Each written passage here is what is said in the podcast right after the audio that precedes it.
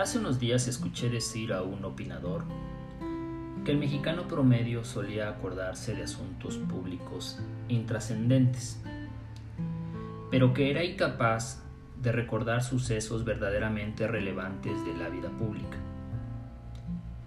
Ponía el ejemplo de una final de fútbol y de lo sucedido en esta. Quién había anotado los goles, quién había participado, e incluso, el mexicano era capaz de recordar detalles precisos de ese partido, como los errores arbitrales o quién había entrado de cambio. Eh, me quedé pensando y es cierto, el mexicano suele recordar todo lo irrelevante. Y no solo local, sino hasta internacional con facilidad podemos encontrar a alguien que nos dé cuenta del Super Bowl 55, por ejemplo, y de cuántos anillos tiene Tom Brady en su haber. Pero poco o nada recordamos de lo sucedido durante el sexenio de Peña Nieto o de los disparates dichos por Andrés Manuel López Obrador hace, hace una semana. Coincido con el opinante. Pero adicional a esta incapacidad para recordar lo verdaderamente importante en el ámbito público, considero que somos reacios a la reflexión.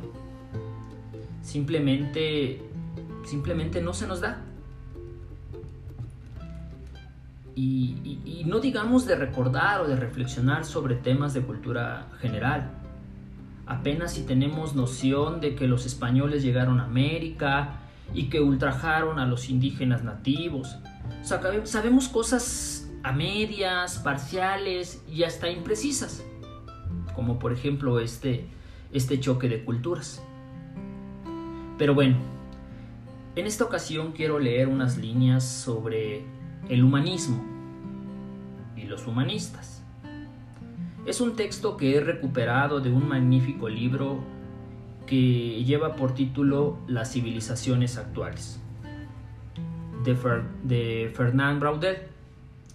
Es un libro que en su momento me costó mucho conseguir y que gracias a mi padre pude comprar. Es de los pocos libros que decidí conservar después de haber donado algunos otros ahí en, por ahí del 2011. Pero bueno, comencemos. Cito textual. El humanismo y los humanistas. El pensamiento europeo solo es concebible en el marco de un diálogo con el cristianismo, incluso cuando este diálogo es mordaz y la discusión violenta. Esta perspectiva es esencial para la comprensión del humanismo, aspecto fundamental en el pensamiento de Occidente. Consideremos previamente el problema planteado por el mismo término de humanismo. En efecto, se trata de un concepto ambiguo, peligroso, de no, precisar, de no precisarse inmediatamente sus usos y su identidad. Humanismo es un cultismo forjado en el siglo XIX por los historiadores alemanes su arranque exacto data de 1808.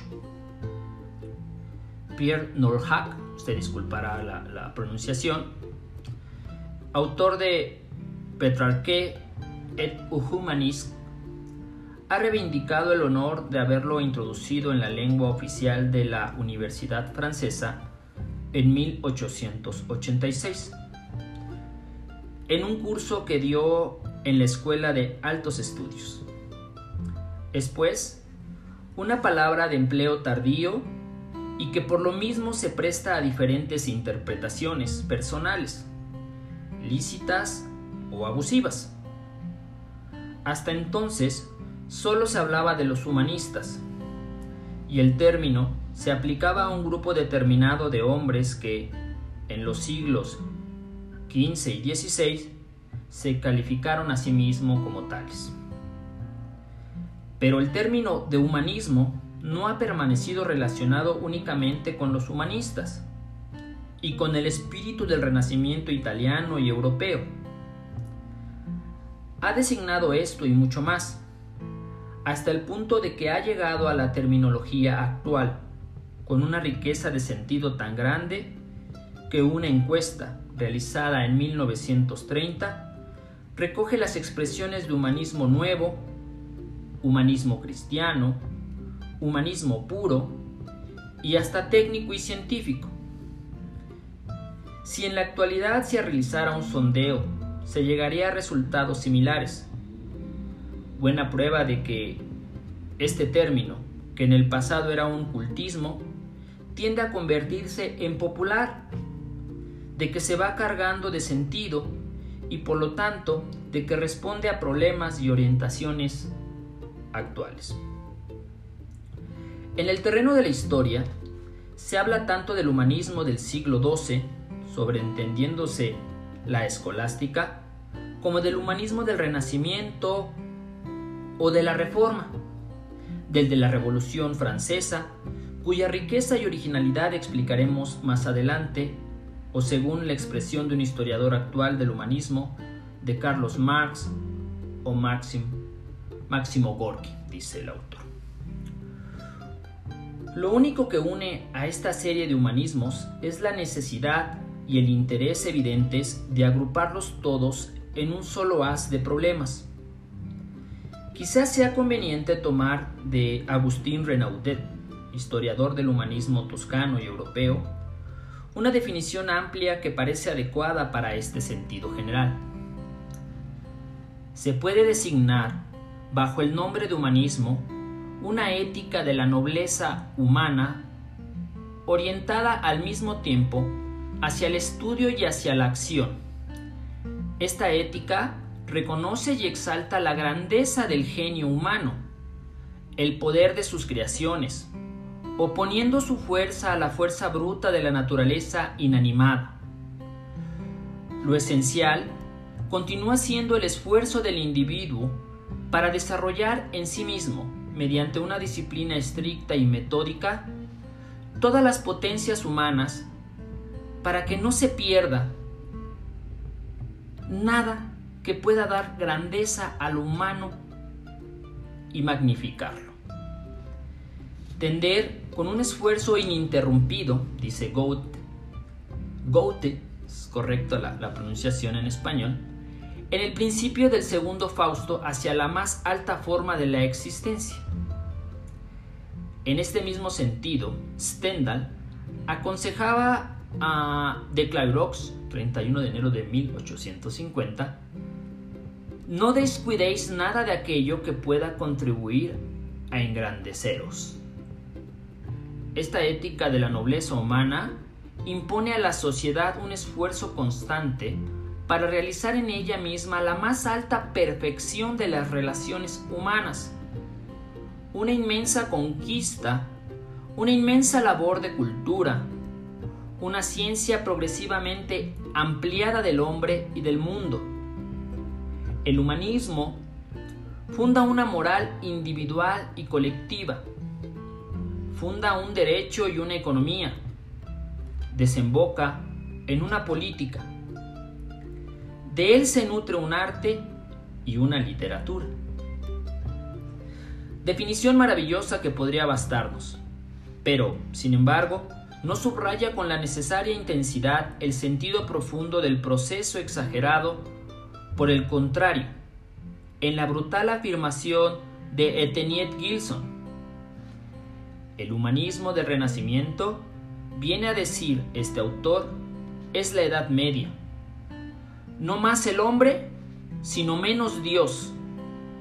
La fórmula es injusta y excesiva, pero indica la inclinación natural, consciente o inconsciente, de todo el humanismo. Engrandecer al hombre, liberarlo, disminuyendo la parte de Dios, incluso si no prescinde de él por completo. En cierta manera, también el humanismo está siempre en contra de algo. contra la sumisión exclusiva a Dios, en contra de una concepción exclusivamente materialista del mundo, en contra de toda doctrina que descuide o parezca descuidar al hombre, en contra de todo sistema que reduzca la responsabilidad del hombre. Es una reivindicación perpetua, un producto del orgullo. Calvino no se engañaba cuando decía, cuando se nos enseña a andar con el solo apoyo de nuestra fuerza y virtud, ¿qué otra cosa se hace que elevarnos al extremo de una caña, incapaz de sostenernos, que se rompe enseguida y nos hace caer? Calvino no era de los que creían ante todo en el hombre, el caso del humanista es el contrario. Su fe, cuando la tiene, debe adaptarse a esta confianza suya en el hombre. Repito, en el caso del humanista es el contrario. Su fe, cuando la tiene, debe adaptarse a esta confianza suya en el hombre. Y solo en el sentido de esta tradición inventerada podría entenderse, en cierta manera, la frase del sociólogo Edgar Morin cuando abandonó el Partido Comunista. El marxismo, amigo mío, ha estudiado la economía y las clases sociales. Es maravilloso, pero se ha olvidado de estudiar el hombre. Hasta aquí este, estas breves líneas de, de las civilizaciones actuales de Fernand Braudel, solo para darle introducción al tema del, del humanismo y los humanistas. Pero, ¿por qué, ¿por qué leer esto? En mi opinión, y el interés que tengo es, bueno, pues en primer lugar, para recordar lo importante que ha sido el pensamiento europeo, no solo para esta parte del orbe, sino para otras latitudes como la nuestra, América Latina, México, Ciudad de México, ¿no? Y segundo, para comprender o introducirnos en un concepto que pareciera que entendemos todos, que todos hablamos y, damos por entendido qué es humanismo, pero que en realidad desconocemos su origen, su acepción, su contexto histórico y su contexto actual. En fin, el humanismo y los humanistas. Sirva esto como una introducción y a mí para aliviar el ocio de domingo 14 de agosto de 2022. Buena tarde.